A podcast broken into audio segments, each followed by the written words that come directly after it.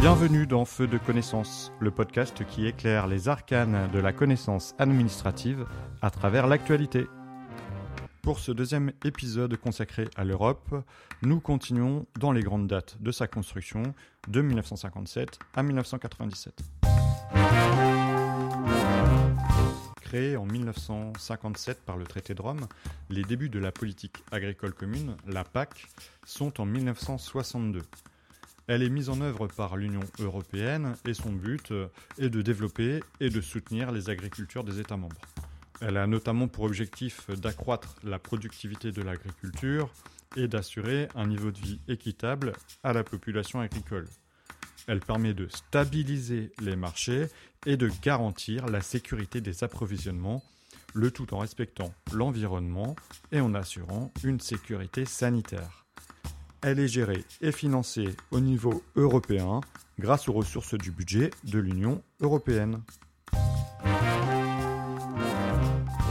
Le 1er juillet 1968, les droits de douane entre les six membres de la CEE e sont totalement supprimés. Un tarif douanier commun est mis en place aux frontières extérieures de la communauté. Le 1er janvier 1973 a lieu le premier élargissement de la CEE e avec l'adhésion du Danemark, de l'Irlande et du Royaume-Uni. L'Europe des 9 avant l'Europe des 10 en 1981 avec l'arrivée de la Grèce. Le 14 juin 1985, c'est la signature des accords de Schengen. Il est signé par l'Allemagne, la Belgique, la France, le Luxembourg, les Pays-Bas à Schengen. Ils assurent la libre circulation des personnes et, à quelques exceptions près, suppriment les contrôles des voyageurs au sein de l'espace constitué par ces États. Par la suite, la majorité des États membres de l'Union européenne adhèrent progressivement à cet espace.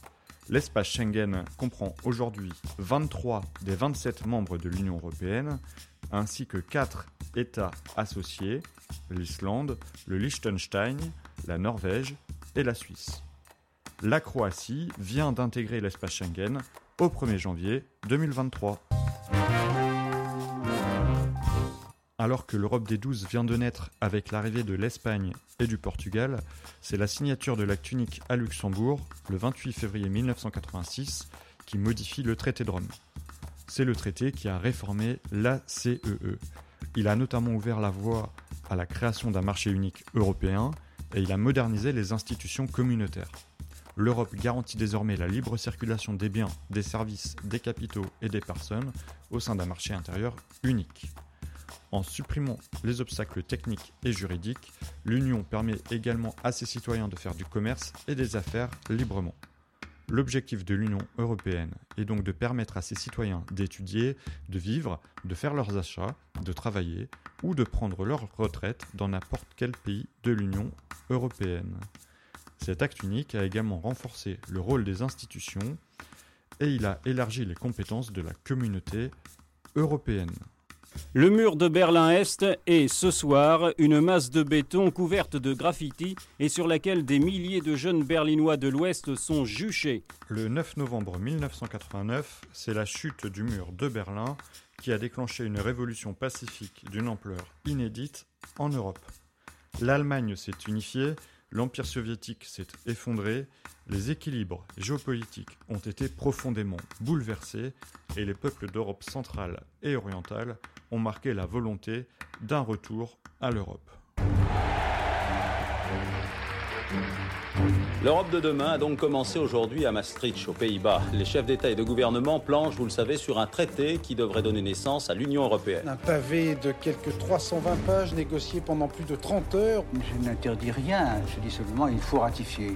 Le 7 février 92, c'est la signature de l'acte fondateur de l'Union européenne, le traité de Maastricht, qui a posé les jalons de la monnaie unique européenne, l'euro, et qui a notamment institué la Banque centrale européenne. Il est fondé sur trois piliers, les communautés européennes, la politique étrangère et de sécurité commune, et la coopération dans les domaines de la justice et des affaires intérieures. Il reconnaît également la citoyenneté européenne à toute personne ayant la nationalité d'un État membre de l'Union.